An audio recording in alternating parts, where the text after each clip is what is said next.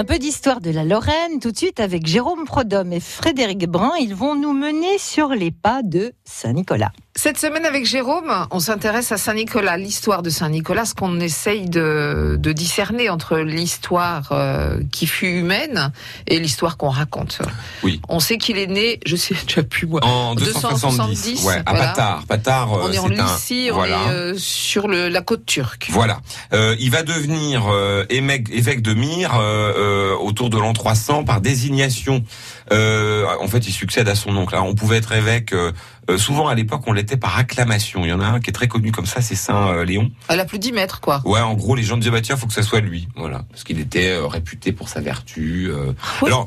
on en reparlera plutôt demain, mais il a pendant son son comment dirais-je son boulot de d'évêque, il est réputé pour avoir fait trois bonnes actions. le, Saint Nicolas, vous aurez noté, il a beaucoup de rapports avec le chiffre 3. Hein. les, les, bonnes actions qu'il a faites nous permettent de dire euh, qu'il était assez sportif et probablement assez grand. Je vous explique, c'est que par exemple, il y a une des, des trois actions que je vous raconterai cette semaine euh, où il a, où il prend un cheval. Et il fait euh, allez, 80 80 km quoi. Il a fait en même pas une journée euh, un trajet qu'on fait en un peu plus longtemps. Ça prouve qu'il était un peu, un peu, tu vois, sportif. Un peu sportif. Alors qu'est-ce qu'il a fait, Saint Nicolas? Ben, il a fait plusieurs choses. En tant qu'évêque, euh, il a participé donc au concile de Nicée.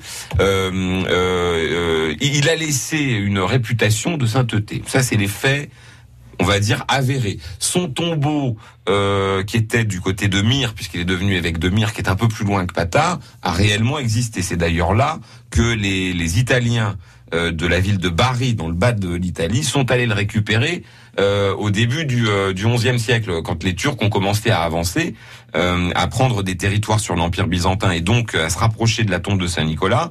Les Italiens ont dit on l'embarque pour le mettre hors d'atteinte de gens qui ne sont pas chrétiens, qui auraient pu abîmer le tombeau. D'autres disent aussi, et c'est plutôt ça la vraie version, c'est qu'en gros ils ont piqué le, le, le Saint-Nicolas. Euh, alors il y a quand même beaucoup d'histoires de vol là-dedans parce que ils l'emmènent à Bari et là qu'est-ce qui se passe à Bari? Vous avez un gars qui s'appelle Aubert de Varangéville qui est euh, dans le coin, qui connaît bien un dominicain qui est lorrain, euh, qui lui dit dis donc moi j'aimerais bien quand même un souvenir de Saint-Nicolas et le, le, le dominicain lui prend deux doigts de Saint-Nicolas, de Saint-Nicolas que Aubert de Varangéville, ce qui est d'ailleurs, quand on y pense, très injuste pour Varangéville, c'est que c'est grâce à Varangéville que Saint-Nicolas de Port existe, puisque Aubert remonte ah. avec les doigts, c'est-à-dire la dextre bénissante, c'est-à-dire les deux doigts de la main droite. Le majeur et l'index. Oui, oui, on voit ça sur les photos dans le temps ou dans les vitraux. Euh, il lève les deux doigts en même temps. Bah, ces deux doigts-là sont amenés par Aubert à l'église de Port, qui devient Saint Nicolas de Port, et surtout l'objet d'un pèlerinage. Et d'ailleurs, c'est là où euh, on reviendra euh, demain sur la vie euh, spirituelle de Saint Nicolas, c'est que euh, si je me base que sur les faits que je vous ai donnés, bon, on n'a pas grande grande information. beaucoup de choses. Non? Alors pourquoi il a été si si aimé de son vivant déjà et si populaire très vite? Parce que Saint Nicolas, il est connu partout dans le monde et notamment en Russie, en Lorraine. C'est le saint patron de la Russie. C'est le saint patron de la Russie et de la Lorraine. Donc à gauche, à droite sur la carte, ben, ce qui s'explique puisqu'il était en Turquie. Pourquoi? Eh bien parce qu'il a fait des bonnes actions et on en parlera demain. Enfin, il y en a plein d'autres hein, qui ont fait certainement des bonnes actions. Bah oui, mais lui, euh, bah alors ça, en revanche, ça, je vais vous le dire. D'ailleurs, j'ai un peu la chair de poule.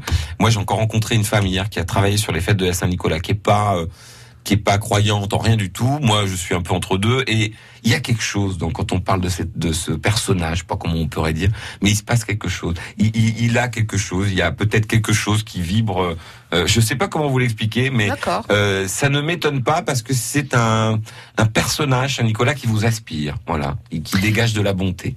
Eh bien, nous continuons. je vais prendre ma petite cigarette.